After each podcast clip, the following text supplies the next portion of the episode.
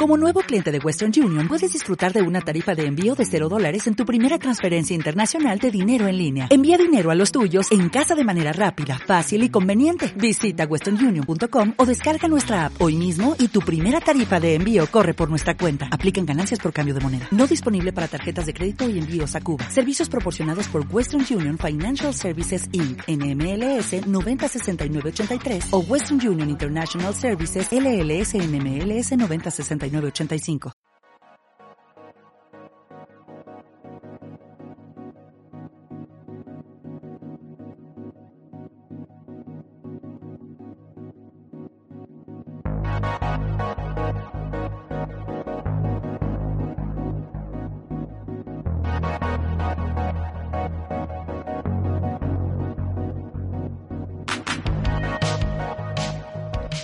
Saludos querida tropa Uberfreak y bienvenidos a esta edición especial de los Micronautas, el podcast dedicado en este caso a los que sois patrocinadores de los retronautas, a la infantería móvil retronáutica y podcast especial digo porque, bueno, nunca habíamos analizado, nunca habíamos comentado un estreno de cine, ¿no? Así en caliente y esta es la primera vez que lo vamos a hacer y para ello pues nos hemos juntado ya no la tripulación habitual, sino tres, tres personas nos hemos juntado a este que os habla, Miguel Ángel Hernández, Manuel, que está ahí al otro lado del Skype.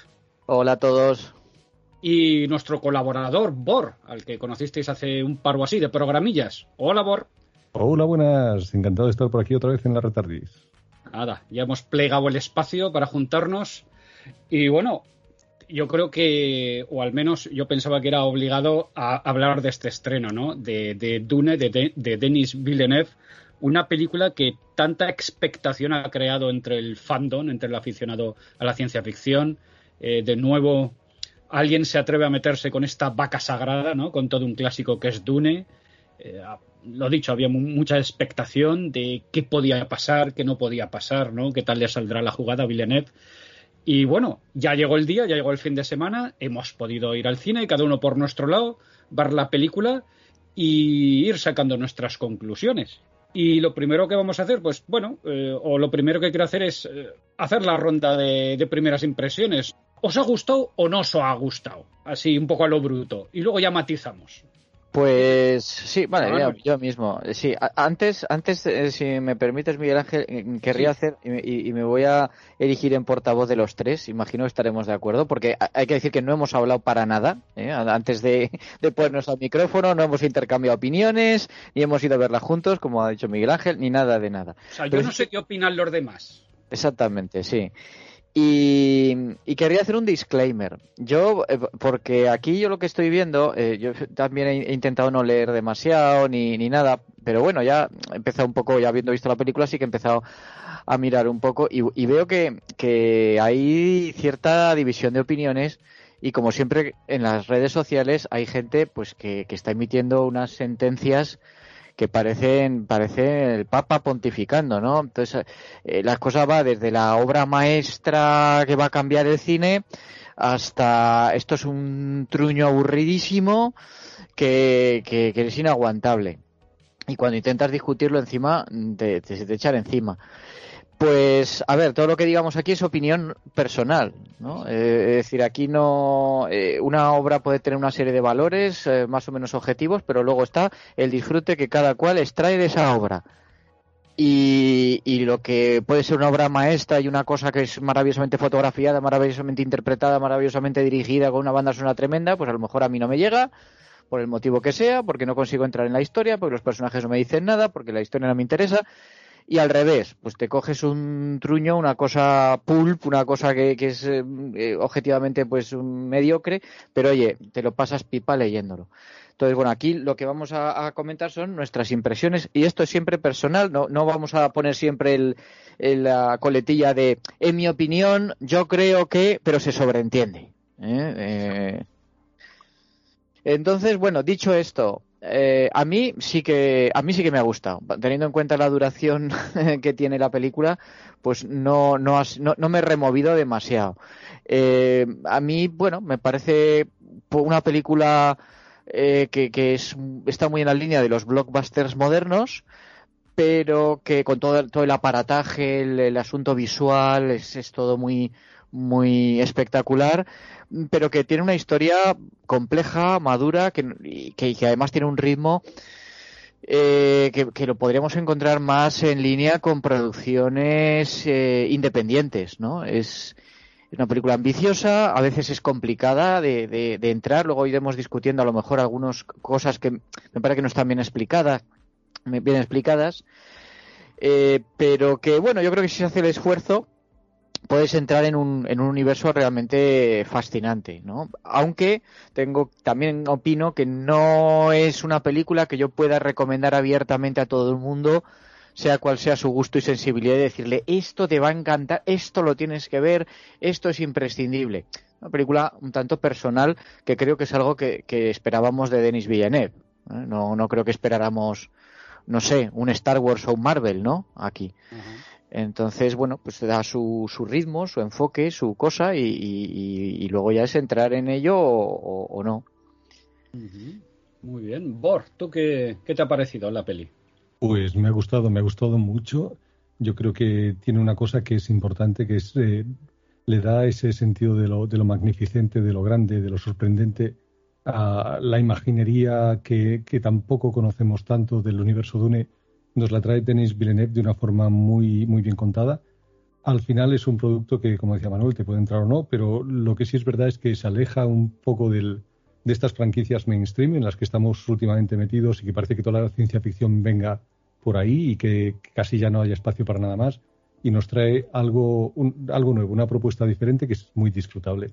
Yo me pregunto un poco también el cómo esta propuesta la puedes disfrutar dependiendo de dónde vengas. Si conoces el material original, si conoces mm. el Dune de Frank Herbert, has leído el libro, si te has acercado al Dune de David Lynch o a la miniserie que viene luego, este conocimiento, este bagaje que ya tienes, cómo afecta al visionado. Porque yo me he enterado de la historia porque me la conozco, pero iba con mi mujer, por ejemplo, que había cosas que le costaba y me hacía preguntas y luego hemos tenido una charla explicando los puntos que quedaban más oscuros. Entonces ahí puede haber una diferencia pero la película en sí como espectáculo y yo creo que eso, sobre todo si entiendes un poco lo que vas a ver, es, está muy, muy, muy bien hecha. Muy bien. Yo voy un poco por allí en, en el sentido de que a mí lo que más me interesaba de esta adaptación, yo, yo, vamos, tenía bastante seguro de que visualmente iba a ser interesante. Aquí había medios para hacer algo espectacular. Me gustaba el casting, por ejemplo, que, al personal que habían seleccionado, pero a mí lo que más me interesaba era cómo iba a lidiar Villeneuve con el contenido, con la historia, cómo iba a transmitir eh, lo que se cuenta en el libro. En el libro hay mucha información, éramos conscientes de que había que adaptar, hay que podar, hay que meter tijera, no hace falta explicar qué es la Biblia católica naranja para la trama, o la Choam, por ejemplo. Eh, pero yo el pero que le pongo a la peli es, eh, y las tenía serias dudas de, es un poco lo que tú decías, Bor, es decir, pero esto lo va a entender bien alguien que no haya leído la novela o haya visto la peli de Lynch, que yo creo que incluso explicaba más, aun siendo críptica, explicaba más que esta película. Y, de hecho, bueno, esta mañana he lanzado una consulta en Twitter. Eh, digo, oye, los que habéis visto la peli, ¿pensáis que esto lo va a entender alguien que no ha leído el libro? Y la mayoría de la gente me ha dicho que ha ido con profanos, podemos decir, con muggles, decía uno, con gente que no había leído el libro y que, sí, que se lo habían pasado bien y que, que, no les había costado entrar en la película. Hombre, yo es una película que, aunque se le ha achacado ese ritmo lento y tal, a mí en larga no se me hizo, realmente quizás, pero claro, yo no soy objetivo en este punto. Yo soy un aficionado a la novela, y, a ese universo. Y entonces, claro, yo estoy viendo la película y estoy todo el rato dándole a la cabeza, ¿no?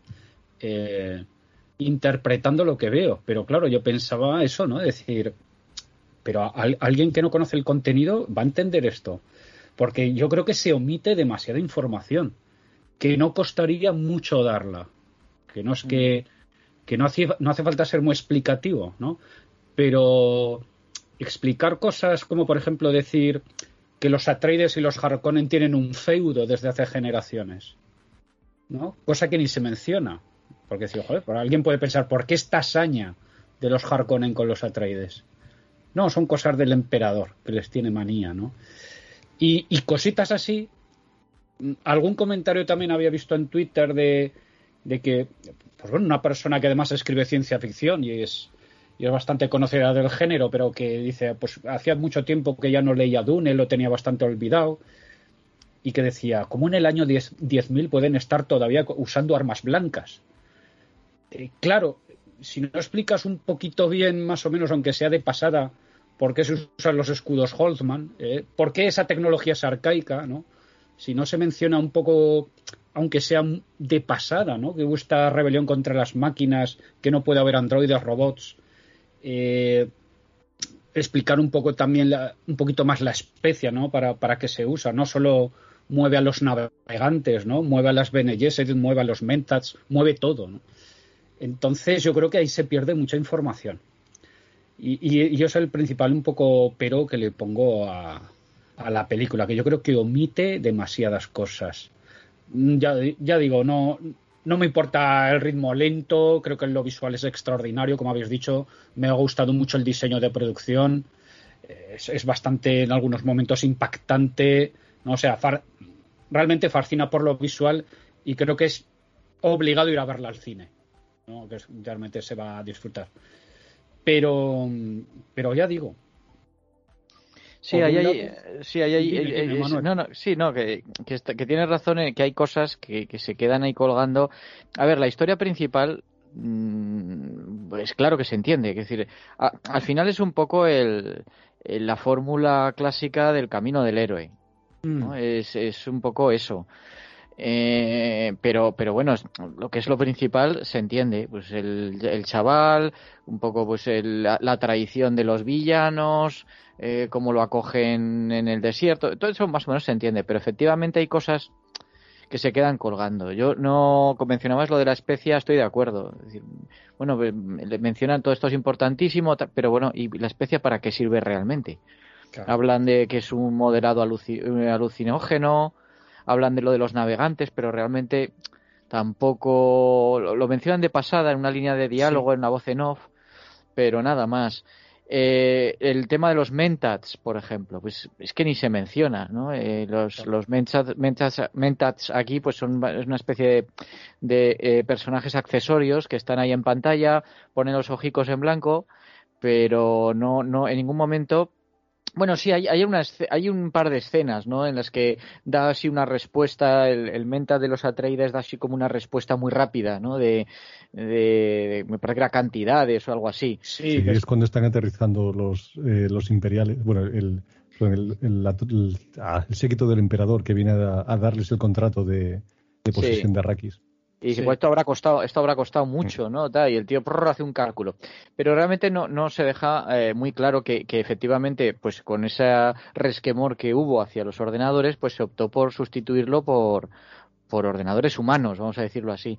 Mm. Y luego está y esto quizá es todavía más, más eh, grave, es todo el papel que juegan aquí las Bene Gesserit, ¿no? Que queda, queda como muy oscuro, ¿no? Parece una especie de monjas satánicas Mm, pero que no, no queda claro. Sí que dicen, no, es que llevan siglos sembrando, pero no sé, no, no acabo de ver muy bien que esto. Yo sí que lo pillé, claro, pero a una persona mm. que no comprenda la historia sí, que puedo creer que, la van a entender, pero eh, todo este asunto de las Bene Gesserit y cómo van por los mundos sembrando supersticiones, dejando allí a reverendas hermanas, ¿no? Que, que van un poco, eh, bueno, pues, pues sembrando esa, esa especie de, suelo mental, ¿no? Para, para luego aprovecharse de ello. Eso no, no creo que no está, no está bien explicado. No sé, Bor, si tú lo ves igual o... Pues yo ahí tengo un, discrepo un poquito. O sea, bueno, hay cosas que me parecen que, que faltan. Eh, en general, sí, o sea, la, trama, la gran trama, es difícil de pillar si no tienes acceso o si no has tenido acceso al material original. Pero aún tengo porque bueno, tengo grabada a fuego la experiencia de ir a ver Dune cuando era un crío de 13 años, la de David Lynch, y allí me acuerdo que te metían el, tostón inicial de la princesa Irulan explicándote todo el contexto geopolítico o sociopolítico de, de que iba esto, de las guerras Harkonnen, Atreides, de, de la especia, y después de eso, la parte de la película, lo que era la acción, lo que era toda la interacción entre personajes, era tan oscura como esta película o más. Y yo lo que me enteré después es que el inserto ese lo hicieron porque no había Dios que entendiera Dure. Entonces, como, como en Blade Runner, decidieron poner allí lo que era el equivalente de la voz en off, que era en este caso la princesa Irulan. Yo lo que he visto en esta, en esta nueva versión es que hay un intento explícito de explicar pequeños detalles que no estaba, por ejemplo, en el material de, Lynch y que te lo encuentran con pequeñas acciones. O sea, es aquello que te lo muestran para que tú más o menos lo entiendan lo entiendas. Esto pasa con, los mentats, con la escena que decías tú. Lo que pasa es que, claro, eh, omiten todo el contexto de para qué sirven realmente los mentats, ¿no? Porque puedes seguir pensando, ¿y eso por qué no lo hacen con una calculadora o con un ordenador? El tema de los escudos, por ejemplo, que en, en la de Dune también salen los, perdón, en la de Lynch salen los escudos y se pelean con ellos, ves que es una cosa un poco alucinante, pero no entiendes por qué un cuchillo lo puede atravesar y por qué no se están disparando. En cambio, aquí tienes un poquito de interacción lenta en la cual al principio, en la pelea con, creo que era eh, Garni Halik, con, con Paul Atreides, pues ves cómo atraviesa el escudo, el escudo cambia de color, además muy, muy obviamente rojo, eh, azul, el toque azul es bueno, el toque rojo es malo. Hay un montón de estos pequeños intentos de explicarte cosas que la pueden hacer más fácilmente accesible. Ahora, estoy como tú, o sea, todo el contexto eh, grande se pierde si no lo has leído antes. Es muy, muy difícil de seguir. No, y a mí, por ejemplo, una cosa que, yo también era muy importante y que, sí que se contaba en la de Lynch, y esto sobre todo porque también el papel del Mentat, Tufir Hawat, tenía mucho más peso, porque era te contaba cosas y te explicaba cosas, y una cosa que te explicaba es que Arrakis era una trampa. O sea, los, los Atreides eran perfectamente conscientes de que era un regalo envenenado, de que allí se le iban a jugar, pero que aún así tenían que ir. Y eso lo dejaban mm, totalmente claro, ¿no? En la primera. Y aquí, es, bueno, vamos porque tenemos que ir. Es un lío, es un follón, pero, pero claro, el sentido de fatalidad que había en la de Lynch, ¿no? Y en la historia original de, hostia, es que vamos a la boca del lobo. Y, al final acaba sucediendo lo que temen. Hay un este sentido, claro, eh, en esta como tampoco se cuenta nada, se pierde, ¿no? Es, es, otra de esas cosas que yo creo que son interesantes, que hubiese sido interesante conservar o, remarcar. De que, de que Atreides era una trampa para ellos. Y que ellos sabían. Lo que no sabías por dónde les iba a venir el golpe. Y la sorpresa es, eh, claro, eh, tampoco sin leer la obra, no puede ser consciente de lo inesperado que el golpe venga por el médico Suk, ¿no? porque obviamente tampoco se habla nada del condicionamiento imperial, etcétera, que bueno, eso entiendo que se podría omitir, decir, bueno, simplemente es alguien de la casa que te ha traicionado, vale, y se explica el motivo. Que aparte, pues al hombre se lo ventilan así bastante rápido también, ¿no? No hay tampoco esa escena patética en que le sacaban a la mujer ¿no? Así como, como Ibernada que había en la otra, sino que directamente aquí el Harkonnen se lo ventila y ya está. Mm. Pero bueno, y eso, por ejemplo, para mí era importante, ¿no? Eh, para la historia, el, que los Atreides sabían, ¿no? Que, que iban allí, como digo, pues casi a morir. O, vamos, que era una trampa, ¿no? Y que lo tenían complicado salir de ello. De todas maneras, yo, yo creo que eso sí que lo van dejando caer. Eh, hay una está la conversación esta de, de Luke Leto Atreides con su hijo. Eh, Gurney Halleck hace también una, una referencia como diciendo no, mm. esto, es peligrosísimo, no sabes dónde nos estamos metiendo. Mm, luego, eh, claro, te van mostrando ya cosas, ¿no? Es decir, cuando llegan, pues se encuentran con todo el material saboteado. Es decir, ya ves que, que allí pues lo mm. van a tener complicado para salir de esas. Y además lo dice el, lo dice el duque. Dice como no consigamos eh, producir tal estamos muertos eh, mm. y luego está pues e, esas otras escenas en las que se va viendo pues como, como los Harkonnen pues eh, se alían con los Sardaukar y tal. Es cierto que esto es ya un poquito a lo mejor más avanzada la, la trama no mm. a, ver yo la, experiencia que recuerdo leyendo Dune es que era un libro complicado. Eh, es decir, yo la edición que tengo, no sé si todas son así, pero bueno, la edición que yo tengo tenía todo un índice al, al final, un glosario de, de, términos, de nombres, de vocabulario, que en, las que Herbert aprovechaba para hacer esas, esas ampliaciones de información que no encontraba manera de meter dentro del texto principal. Eh, claro, eh, esto es, complicado, es decir, eh, meterlo tal cual en, la película. A, mí en esto, esto me ha sorprendido, que, yo he encontrado la película en general bastante fiel. sí que es cierto que está quitando cosas, como estamos diciendo, detalles de, de, ese, de esa construcción de mundos, pero lo que es la trama, yo creo que no hay apenas, o sea, no, no, no se me ocurre así ninguna escena que pueda decir esto no estaba en la novela o esto se lo han inventado. para, mí ha sido, para mí ha sido una sorpresa muy agradable, de hecho. Sí, sí, en ese sentido es un punto a favor, decir que ha respetado bastante yo, creo que, bueno, que este era quizá el principal desafío ¿no? que tenía mm. el director, un poco esa construcción de un mundo eh, nuevo, un mundo más complicado que, el de otras space operas. Mm. Y, sí, eh, lo que estabas comentando, estabais comentando que, bueno, que a, estas alturas pues hay mucha gente que ya ha visto la película de David Lynch, las, la miniserie de, que se hizo de televisión o que se han leído los libros, pero yo creo que, que Villeneuve tampoco confía demasiado en eso, ¿no? Y, va equilibrando el desarrollo del argumento y el desarrollo de los personajes conforme avanza la historia con la dosificación de información sobre, sobre ese universo, sobre las reglas que, que rigen allí, sobre las relaciones que existen. Es cierto, estamos diciendo que hay cosas que se pierden. Pero bueno, yo creo que aún así esto es eh, e-, era complicado y, hasta cierto punto creo que sale, sale airoso.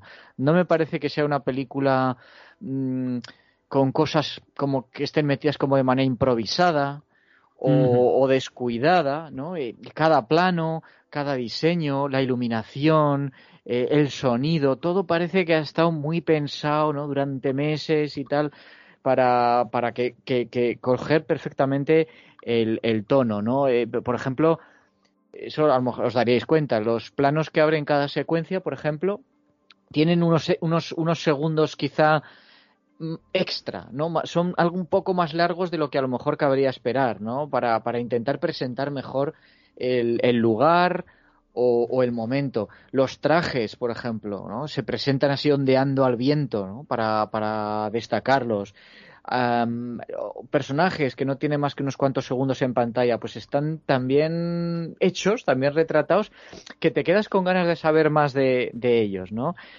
Eh, entonces, bueno, me, parece que, es, que, en lo que es todo construcción de, mundos, pues está todo eso está, está muy bien hecho, ¿eh? con todos los, los agujerillos que estamos diciendo que tiene, pero en ese sentido me ha parecido impecable. Yo estoy de acuerdo ahí. El, la atención al detalle es exquisita. Villeneuve ha sabido cubrir eh, muchas cosas que Lynch no pudo cubrir. También hay que ver por qué no las pudo cubrir Lynch. Él tenía un metraje original, creo que eran ocho horas, algo así, y hubo mucho recorte ahí que no fue, no fue de su mano. Pero que al final en la película de Lynch eh, eh, son agujeros y en la película de Villeneuve están cubiertas y muy bien cubiertas. Y como, como explicas tú, nos está presentando una película en la que se tiene muchísima atención, muchísimo cuidado por explicar las cosas y por hacer que el espectador quiera saber más, lo cual es, es habla muy bien de esta película. Y creo también que al, final aquí hay mucho amor a la historia original. Yo creo que esto está tan cuidado porque hay un respeto muy potente a la fuente de, a la, a la novela de Frank Herbert. Sí, eh, y, yo en lo que es tema con, contenido tampoco quiero que, se me entienda que, vamos que, está, que estaba esperando que, que plasmara todo el contenido tal cual o que metiera, como he dicho antes, ¿no? Toda la información de esta que, que aparece los apéndices que ha mencionado Manuel, ¿no? Que, que, que tiran para atrás en esa primera lectura que tienes que hacer de la hora y que cuesta entrar. Em, pero sí, que yo creo, pues eso, usando algún recurso tipo, pues bueno, uno, mientras eh, está viendo información sobre Arrakis, ¿no? A lo mejor una clase con el Mentat y que, pues verbalizarlo un poquito, ¿no? Lo que hemos dicho antes. Eh, bueno, señor, pues Arrakis es muy importante porque es el único centro que se produce especia. ¿Y por qué es importante la especia? ¿No? Rollo maestro-alumno, ¿no? Y entonces, pues que en cuatro frases te lo pusieran ahí en contexto, ¿no? Tampoco espero que se explayen, ¿no? Pero que en algunos momentos te expliquen cuatro o cinco cosas para ubicar mejor al espectador. Eh, como he dicho yo, de lo importante que es la especie y tal, y, y luego ya, y luego ya dejar que, que, la cosa fluya, ¿no? Porque la gente dice, bueno, ya sabemos qué está pasando, ¿no? Ya poner primero un poco todo el contexto en el tablero y luego ya dejar fluir la cosa. Pues es, que es, es, vale, de acuerdo, sí. Lo que pasa es que, es que es complicado. Yo recuerdo leer el libro y pasar página y páginas y páginas y páginas y decir, joder, pero es que esto no, no acaba de arrancar esto. Y claro, y, lo, que te, lo que te estaba haciendo era alimentando de, información. Eh, eh, lo tenía, la verdad es que lo, eh, Villeneuve lo tenía difícil, ¿no? Porque lo intenta, lo que tú dices lo intenta. O sea, hay voz en off, hay escenas con diálogos también, ¿no? De donde se aporta información, porque no se me ocurre ahora realmente ninguna ninguna escena en la que no se aporte algo de información, ¿no? que, que, que, esté de, que esté de sobras, ¿no? Eh, realmente, pues, pues información hay mucha. Incluso también hay algún plano de, de Paul mm, con una especie de proyector, ¿no? Eh, donde, donde está como aprendiendo eh, cosas sobre Arrakis y tal. Bueno, pues ese es otro recurso más. Pero claro, es que es, que es, mucho tomate, ¿no? Y de hecho, eso, yo creo que ese es uno de los, no sé si llamarlo problema, pero bueno, eh, a ver, con, con, toda esta construcción de mundos, toda esta presentación de personajes y tal, yo creo que Dune peca en ciertos momentos de exceso de ambición, de, de demasiado lenta. Eh, claro, cuando, cuando empieza la película ya te están diciendo primera parte. ¿vale? Y ya dices, ¡ay Dios! Sí, claro, pero dices, bueno, joder, dos horas y media, esto va a ser como, como si no los anillos, ¿no? Pero bueno, te, te queda la esperanza de que vas a ver la continuación. Y con esa esperanza de decir, bueno, vale, esto es una primera parte. ¿eh? Ya, ya, sabes que no te van a contar toda la historia, que era uno de los problemas que tenía David Lynch. Imagínate, meter todo eso en un, en un metraje convencional. Bueno, es que tienes que hacer ahí una poda enorme. Bueno, aquí Villeneuve no ha tenido que enfrentarse a eso. Entonces, Claro, como ya, como ya sabes que esto es una especie, es una primera parte, pues yo creo que puedes mm, ya mm, sentarte en la butaca y digerir mejor toda la primera hora, donde es que no hay casi acción. Eh, es todo presentación de personajes, cómo se relacionan los unos con los otros, y un poco pues el decorado, el decorado político y planetario. Eh, la primera escena de acción eh, me parece que es eh, la tenemos una, cuando ya llevamos una hora de metraje y lo que es el clímax de la película, el final, eh, no es, como podríamos esperar en una producción de este calibre, una batalla con millones de soldados ahí. No, es un duelo entre, entre Paul y el, el Fremen este, ¿no? Mm. entonces, bueno, está claro que, que, el Dune de Villeneuve, lo primero que, quiere mostrar es la maduración del personaje principal, después ya eh, todo este fascinante mundo que nos plantea, pero esa, esa eh, posibilidad de repartir, de decir, bueno, voy a hacer una primera parte después una segunda, le ha permitido explayarse mucho en toda la primera hora. es porque es lento, la cosa va, va despacito, hay planos de personajes hablando, naves que van de aquí para allá, ahora vamos a este, ahora vamos al planeta de los Harkonnen, ahora por aquí, ahora, ahora llegamos a Raki, nos enseñan cómo está todo, el plano general, tal, y hasta que llega pues ese momento con el gusano de arena, ¿no? Eh, eh, mm. donde rescatan al personal de la, de la recolectora, pues ya digo, es que pasa un montón de rato y antes mm, no hay acción realmente. Eh, no hay, no hay drama, podríamos decir. Es un punto, por ejemplo, perdona, sí, eh, por mantener el por mantener el orden, sigue. Ah, bueno, eh, no, yo iba a decir que yo tengo una, una experiencia diferente, pero es eso, por, por mi trauma de, de, haber visto la película de Lynch primero. Yo me acuerdo de, de, leerme la novela justo, bueno, justo después, no, unos pocos años después de haber leído la, de haber visto la peli de Lynch y disfrutar con la cantidad de información que me estaba dando la novela porque me permitía cubrir los huecos que tenía. Y decía, oh, si esto es por esto y esto es por aquello. entonces me pareció genial. Y ahora al llegar a la película, mi gran miedo era que la película fuera demasiado corta, que hubieran intentado hacer lo mismo, de intentar comprimir todo el, universo Dune, todo el universo de la primera novela, en, una película de metraje convencional y no sabía que esto era la primera parte, no sabía cuánto iba a durar y realmente iba con, con miedo. Y cuando dicen primera parte dices, bueno, al menos hay la posibilidad de que esto se, alargue más y luego el metraje de dos horas y media incluso me pareció adecuado para lo que querían contar. Claro, es lo que te comentaba, ¿no? Que al ver que es primera parte dices, ah, bueno, pues ya, ya veo que la cosa va lenta, pero, pero bueno, mm, vale, eh, hay tiempo. Sí, sí. Eh, fíjate si, iba yo, si iba yo despistado, porque yo había oído que, que claro, como estaba evitando información todo lo que podía, había oído eh, que, bueno, Villeneuve piensa hacer más, partes. Y, yo pensaba que esta iba a ser la, la, primera novela completa y que luego se metería a lo mejor con el Mesías de Dune o Hijos de Dune. Pero cuando veo, no, no, Dune primera parte. Digo, hostia, digo, entonces va a ser media historia solo, digo, la madre que lo parió. Bueno, yo por cierto comparto la experiencia con Bord de haber ido de chaval a ver Dune al cine. Yo lo vi en, en la pantalla más grande que había en mi ciudad, Zaragoza, el cine Fleta, que era un cine enorme. Eh, pues, pues ahí la vi y claro, tengo este recuerdo de verla de chaval y, y un poco como tú, ¿no? Ser esta experiencia alucinatoria que no sé muy bien qué he visto, pero que he flipado, ¿no? He flipado con toda esa estética, con los gusanos de arena, con todo ese desparrame visual que era, ¿no? Entonces también tengo un poco... No, antes también iba a decir, cuando ha mencionado mm, Manuel el, tema de los gusanos, una cosa que me gusta es como los gusanos como que van apareciendo poco a poco. ¿eh? Esto es un poco tiburón, ¿sí? De que solo les ves eh, la, arena que van moviendo, la boca, los dientes, y no es hasta cerca del final cuando ya ves a un gusano de arena en toda su magnificencia, ¿no? Cuando se levanta y, está frente a Jessica y Paul. Eso me pareció una decisión interesante. Luego hay otras, como por ejemplo, también he caído ahora, la elipsis que se casca en el viaje de Caladán a, Arrakis. Que, que lo corta directamente, ¿no? No sé si os fijasteis. Eh, no, hay, no hay ningún proceso, obviamente no, no, esperaba ni es necesario que salgan los navegantes ni, ni que se vea cómo se pliega el espacio y el tiempo. Pero no es que es como pimpan, ¿no? Allá hay un corte de ahora están en Calarán, ahora están en Arrakis. E, e, ese, me, pareció curioso. No sé si a vosotros también os llamó la atención ese tajo que, metió ahí Villeneuve.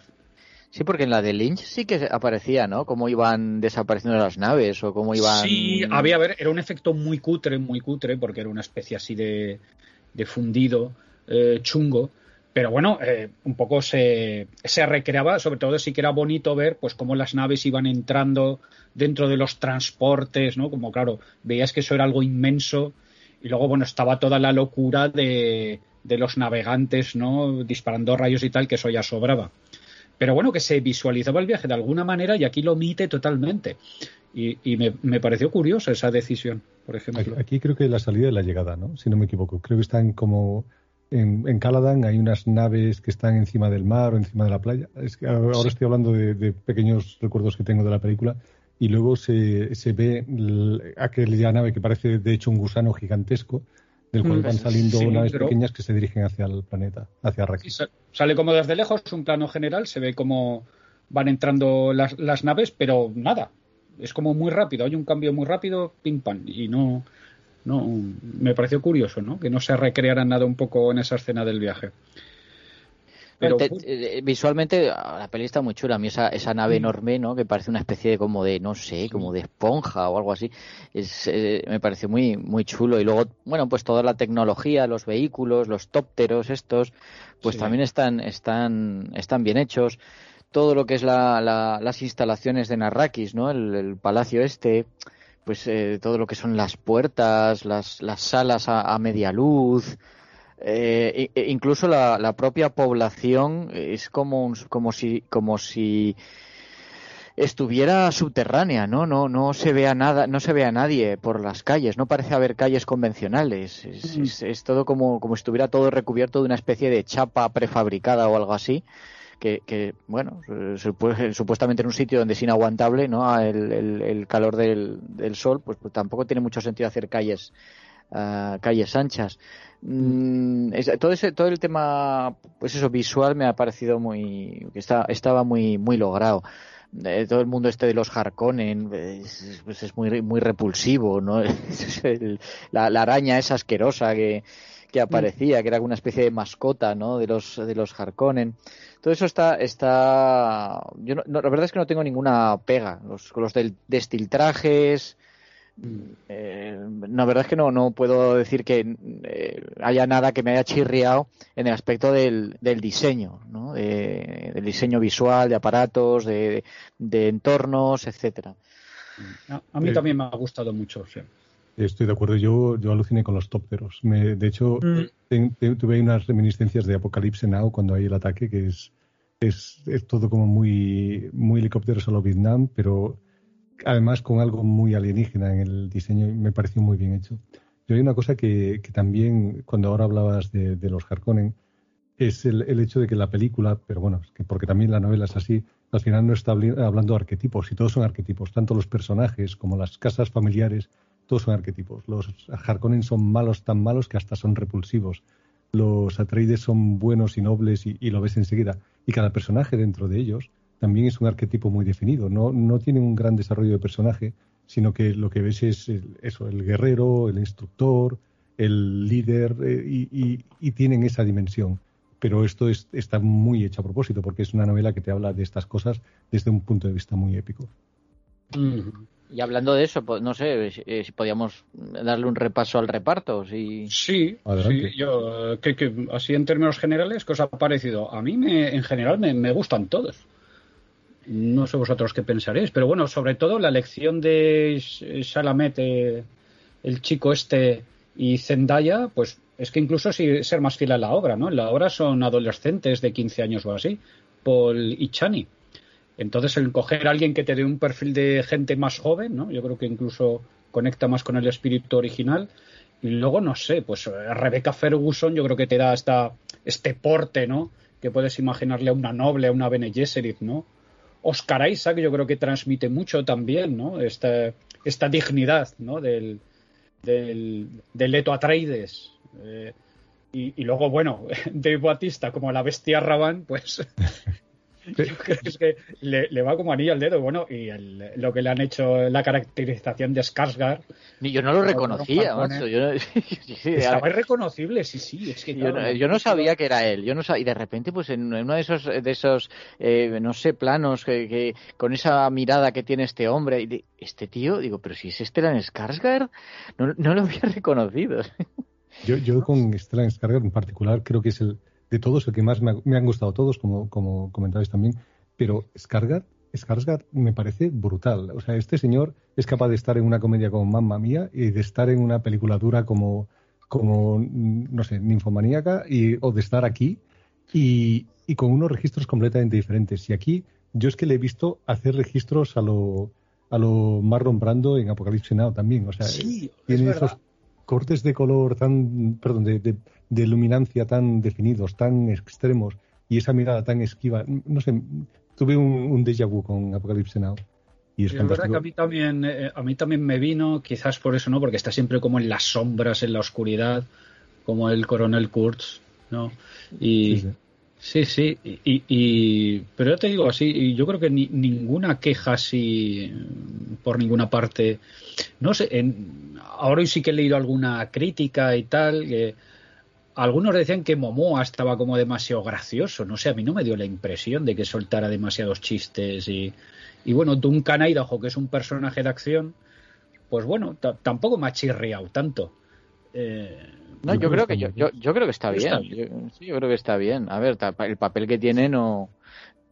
Eh, que eh, Jason Momoa no tiene un papel Mm, muy con muchos matices ni muy profundo ni nada yo creo que para lo que hace pues pues es el eh, bueno pues el, compañero de armas no que todos hubiéramos querido tener de, haber estado pues eso adiestrándonos en, en, artes bélicas y cosas así yo creo que tiene un final además bastante heroico y a mí no no no tengo pegas sí que tengo más pegas con con Zendaya yo pero esto es un tema mío, ¿vale? Personal. Yo a esta chavala no me gusta nada. Yo, yo, mm, es, cierto que por el físico, eh, que tiene ese, ese, aire un tanto mestizo, un tanto exótico, pues le va muy bien al personaje.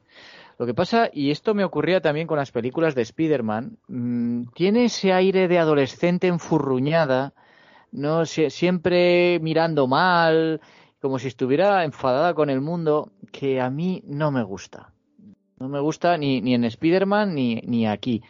Es cierto, no obstante, que le voy a conceder el beneficio de la duda porque, a ver, aquí Chani tiene poco papel. Es decir, aparece en, esos, en esa especie de premoniciones que tiene Paul, pero eso es, eso es nada.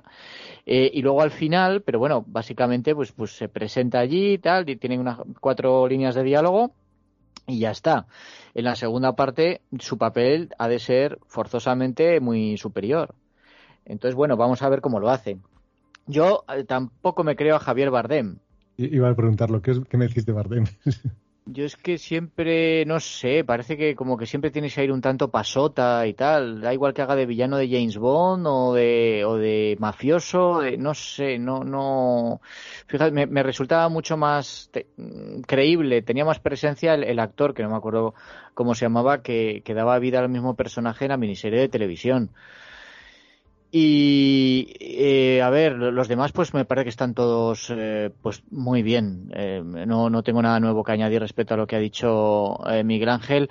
En cuanto al protagonista, también me, me, bueno, estoy conforme con la, con la elección porque ya era hora de que viéramos en pantalla como, como Paul Atreides a un chaval, ¿no? A una persona, no sé cuántos años tiene, pero bueno, al menos aparenta alguien que está ya es adolescente tardío, ¿no? Eh, con un pie en la, en la madurez. Y, y sí que me, me parece en ese sentido verosímil. Mm, el personaje además está bien tratado, tiene, tiene esos momentos que oscilan entre la autoconfianza y, la inseguridad, ¿no? que se ve que, que va, está empezando a tomar conciencia de las responsabilidades que, que tiene que asumir, pero no está de acuerdo del todo con ellas, está molesto con su madre y con su padre, pues por, porque lo han un poco le han fijado el destino que, que, tiene. Eh, entonces, bueno, es, el personaje cenital, ¿no? Al final toda la historia la seguimos a través de él, ¿no? Cuando él va aprendiendo cosas, pues nosotros aprendemos con él y cuando él va evolucionando, la historia evoluciona. Mm, de todas maneras, este chaval eh, a veces me, da la impresión un poquitín de que como que le falta sangre en el cuerpo, un poco, un poco sepia, con, un poco sepia congelada. Yo, eh, es un aire así un poco lánguido, ¿no? A, veces, con una mirada así un poco melancólica y tal.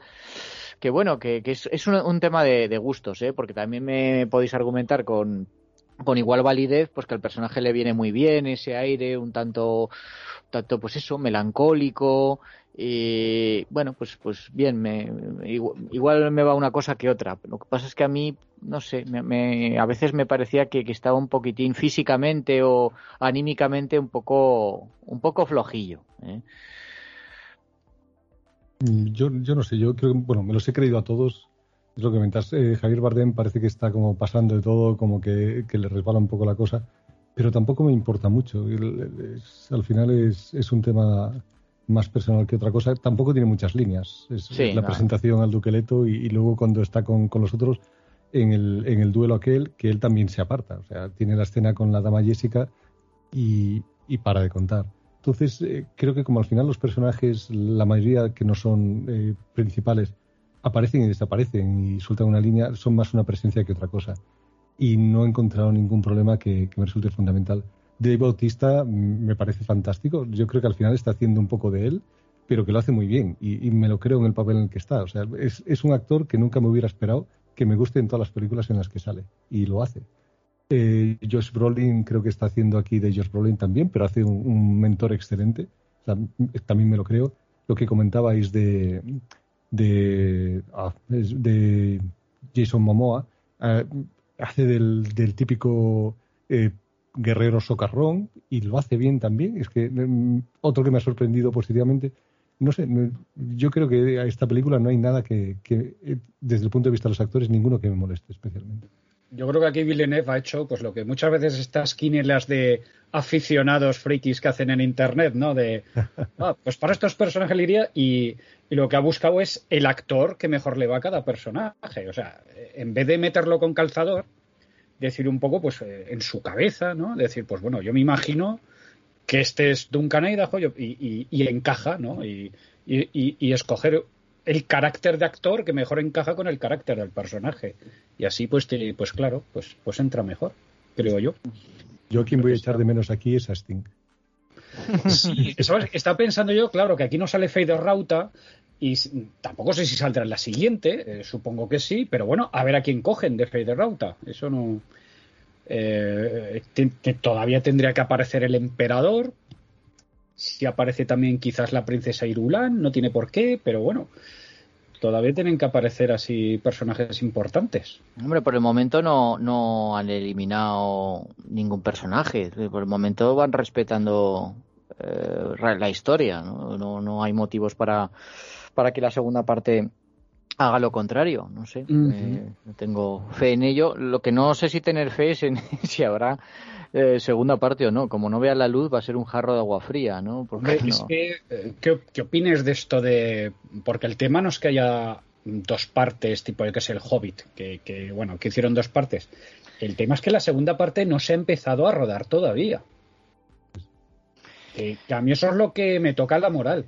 Decir, pero a ver, tío, o sea, te, te arriesgas a hacer una peli, una primera parte sin ¿qué ves a hacer? Como la de dibujos esa que hicieron del Señor de los Anillos, que la de Bansky, que sacaron la primera y como no funcionó, ah, pues ya, pues ahí os quedáis. DVD con medio Señor de los Anillos. No sé, sí. tío, me parece una decisión muy arriesgada y, y, no sé, ya que estás ahí produciendo y... Sí, está, está claro que el material, que eh, no sé, es que también vivimos un, vivimos unos momentos un, bastante raros, ¿no? Con todo esto de la pandemia, los estrenos simultáneos en, en cines y en plataformas, que a mí alguien tendría que venir y explicarme cuál es el modelo de negocio de eso para poder sostener películas de esta envergadura a través de, de los socios de una, de una plataforma. Entonces es un poco rara la situación y puede que tam, a lo mejor tampoco haya la misma confianza en la, en la penetración de la historia como la hubo con El Señor de los Anillos, porque mm. al final a Peter Jackson le autorizaron las tres películas de tirón antes de empezar a rodar la primera. Eh, pero no es este el mismo caso. Y claro, como las cosas en taquilla no les vayan como ellos piensan que les tienen que ir, pues igual pegan el tijeretazo y se acabó, ¿no? Y, y bueno, pues sería una faena. Sí, pues... es, una apuesta al final. Claro, y, y, si, y si no, entre que rueden la película y la hagan y tal, nos vamos a lo mejor a tres años. Yo, yo ese es mi, mi palo, o sea, y ahora hay que esperarse eso cuatro años para la siguiente. Claro, es que a mí me parece Claro, esto en tiempos pasaba con Star Wars, ¿no? Que también se llevaban tres años una a la otra, pero es que eran historias cerradas. Yo tuve. Yo Salvo el Imperio contraataque, que era un poco más abierta, pero bueno. Eh...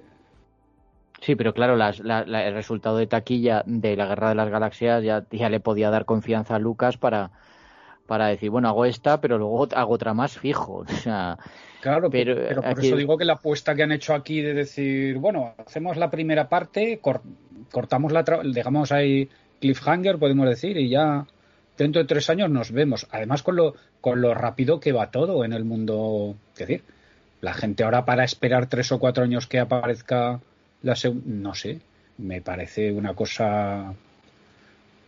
Bueno, igual, sí, sí. igual, pueden jugar a doble carta también, porque dentro de tres o cuatro años habrá un revisionado de la primera también, intentarán volver a hacer dinero de ella. Yo tuve un, un poco el efecto de, de, la historia interminable, bueno, también del Señor de los Anillos. O sea, yo que sí, sí que al principio cuando ves lo de primera parte te imaginas, bueno, cortarán por la mitad, entonces hay mucho más, eh, habrá otra película que viene luego, pero tampoco lo tenía claro, no sabía si es que esto va a ser el Dune y lo siguiente va a ser la segunda parte es Mesías de Dune o, mm. o cualquier otra cosa. Entonces dices, hay una posibilidad de que te expliquen todo esto en una película. Entonces llega ese momento en el cual cortan y dices, ay, ¿y ahora, ¿y ahora qué? O sea, ¿dónde, me, ¿dónde está mi segunda parte? La quiero ya y te quedas un poquito con ese sabor de boca. Claro.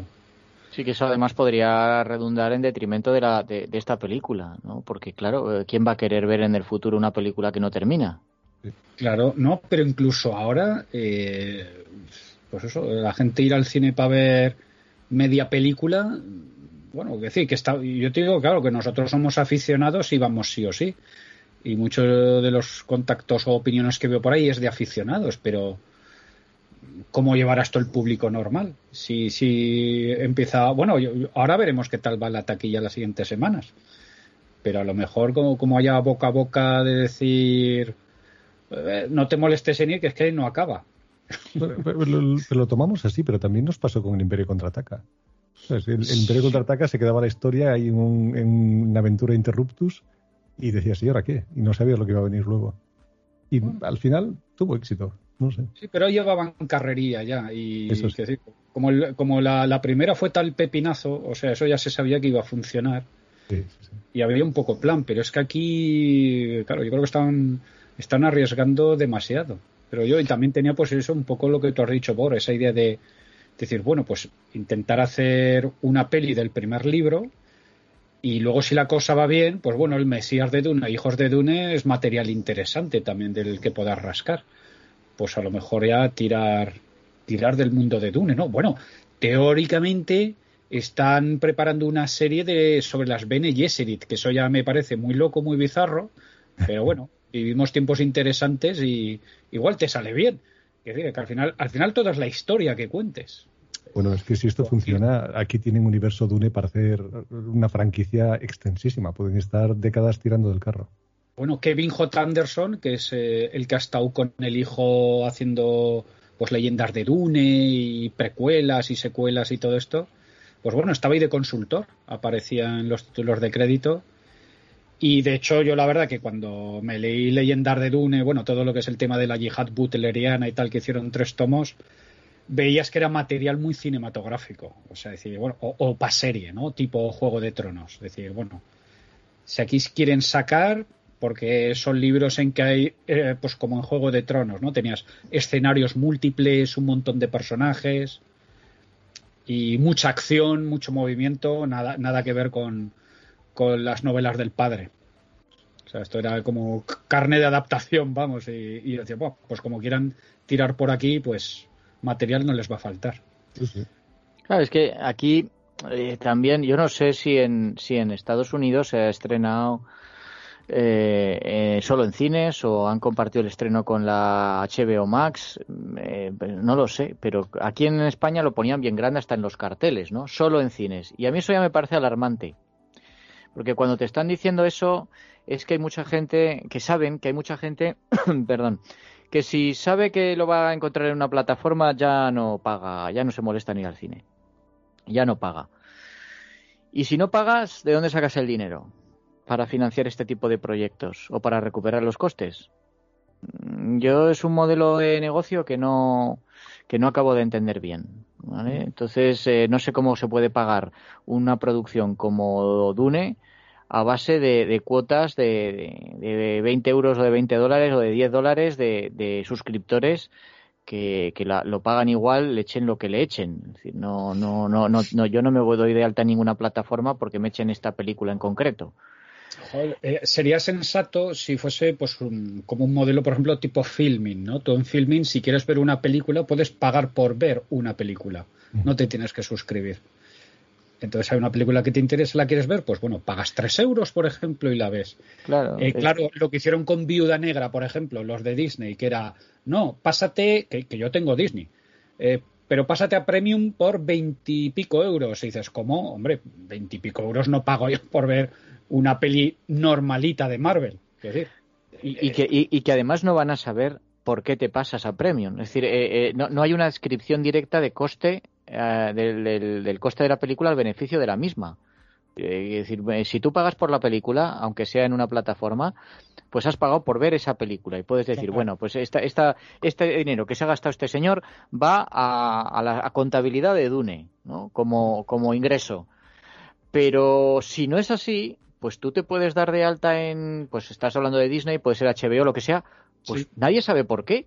Puede ser para ver Viuda Negra o Dune, o puede ser por otras razones. Entonces, ¿cómo vas a vincular eh, el beneficio que tú dejas por, por, tu ingreso en esa plataforma con una producción determinada? Yo no acabo de entender cuál es el modelo de negocio de esto. Me gustaría que alguien que esté metido en eso me lo explicara. Entonces, claro, eh, a mí todas estas producciones me dan un poco de, yuyu porque, claro, cuesta mucha pasta, pero si luego, la si, luego tienes la posibilidad de verlo en una plataforma, pues claro, además en una plataforma, ¿cuánta gente lo ve? Es decir, yo puedo tener HBO y invitar a 10 amigos. Sí, claro. Mientras que en una sala de cine, si vamos los 10, pagamos 10 entradas. Entonces, no, no, no, ya te digo que no acabo de entender yo todo, este, este circo que están montando con, con, que todo el mundo quiere tener su propia plataforma. Veremos a ver, pues eso, cómo, cómo le va a la película en, en, recaudación, sea como sea, cómo contabilicen esta recaudación hoy en día. no lo sé. Yo tengo los dedos cruzados de todos modos para que esto funcione, porque quiero ver la segunda parte y además quiero que se puedan hacer cosas de estas. Es que, que sean cosas que no solo sean las películas de Marvel o las de DC. Quiero más cosas un poquito más independientes o al menos que se salgan del mainstream, porque al final yo creo que también con todo esto que, que estamos viviendo de la, de la época de las plataformas de streaming y demás, nos estamos yendo de alguna manera a, unas pocas, lo comenté al principio, unas pocas franquicias que se sabe que van a dar mucho dinero y todo lo que no es esto, bueno, ahora voy a decir una cosa que va contra lo que decía antes, que son remakes. Esto es un remake al final, pero no deja de ser algo un poco diferente a lo que había y a mí me parece refrescante. No, y, también que, a ver si esta película mm, puede sentar un, nuevo estándar para la ciencia ficción épica concretamente para la Space Opera.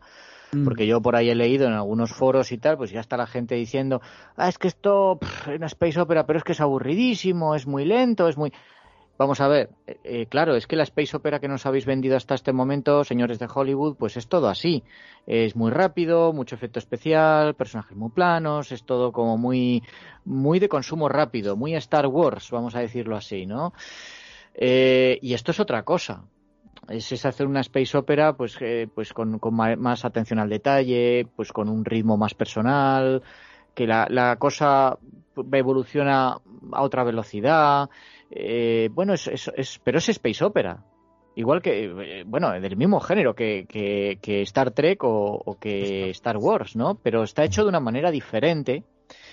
Y, bueno, ahí, la ciencia ficción está tan llena de, de novelas de space opera que no se han adaptado y que podrían tener una buena salida con enfoques como este. que, bueno, pues en fin, no sé, ojalá le, ojalá le vaya bien, ¿no?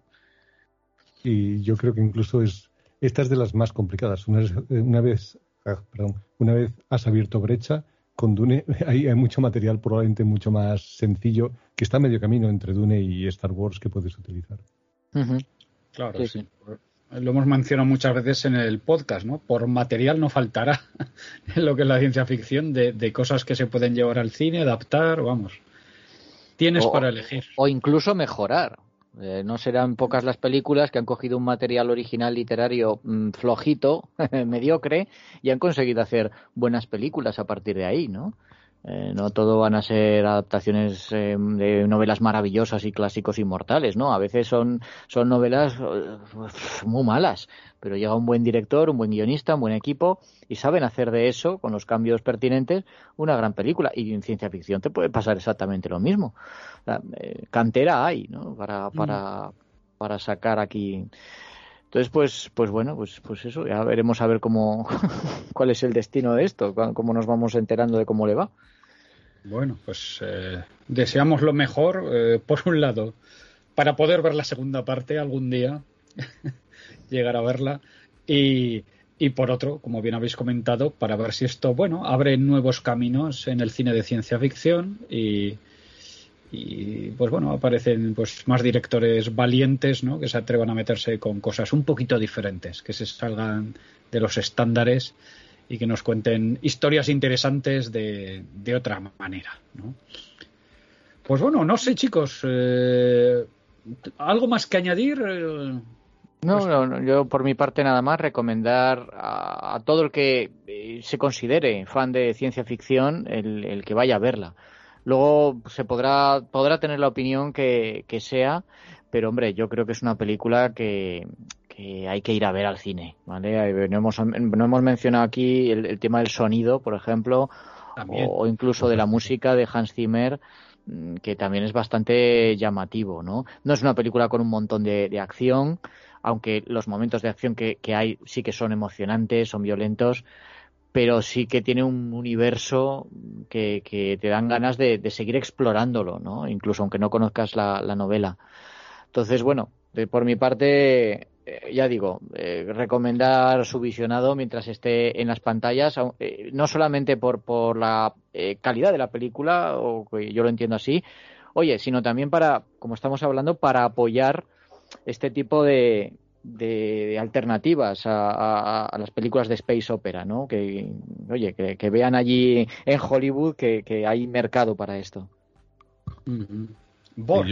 sí, yo, por mi parte también recomendarla. Es una muy buena película. Creo que eh, la mayoría de la gente con la que he hablado, que la ha visto, coinciden que la película es espectacular. Da, como comentaba, ese sentido de, lo magnífico, de lo sorprendente por el tamaño de las cosas que se enseñan, lo bien cuidadas que están, lo bien que, que se explican, aunque sea muy difícil de entrar en la obra de Herbert desde alguna manera.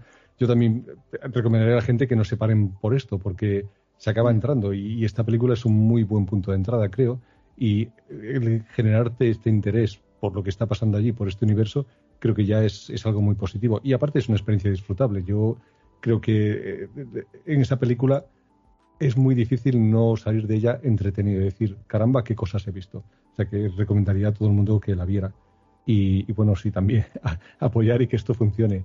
Y, y, nada, pues eso. Y la otra es es también una manera de, acercarte a ciencia ficción. Si alguien está interesado en la ciencia ficción nueva, en ciencia ficción que no sea algo que sean superhéroes o que sea Star Wars o las últimas de Star Trek, yo creo que es algo una propuesta diferente y muy interesante.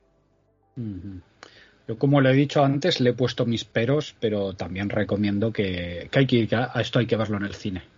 Tenéis que intentarlo ver en sala porque esto ni en el ordenador ni en la tele se va a disfrutar igual. Y, lo, que, lo que he dicho antes, aun con los peros que le he puesto, yo han sido dos horas y media que se me han pasado muy bien. Un punto, ah, un, punto interesante en lo que es el cine de ciencia ficción. Yo creo que esto, esto puede marcar, esto puede marcar. A ver, lo dicho, a ver, a ver cuál es la respuesta del público, que es un poco el que manda en estas cosas y a ver si tenemos suerte y, podemos ver esa segunda parte. Y ya esa segunda parte ya, vamos, eh, ya tiene que venir el rock and roll ahí y ya nos deje con el culo torcido, ¿no? Eh, con lo que sería ya la resolución de toda la trama. Muy bien, pues esto ha sido todo. Muchas gracias, eh, Manuel, muchas gracias, Bor, por acompañarnos. Muchísimas gracias. Pues nada, gracias a, los patrocinadores por estar ahí y, y nos escuchamos pronto. Exacto, en breves eh, seguimos ahí. Venga, un abrazo a todos. Adiós. Larga vida y prosperidad. Propicios días.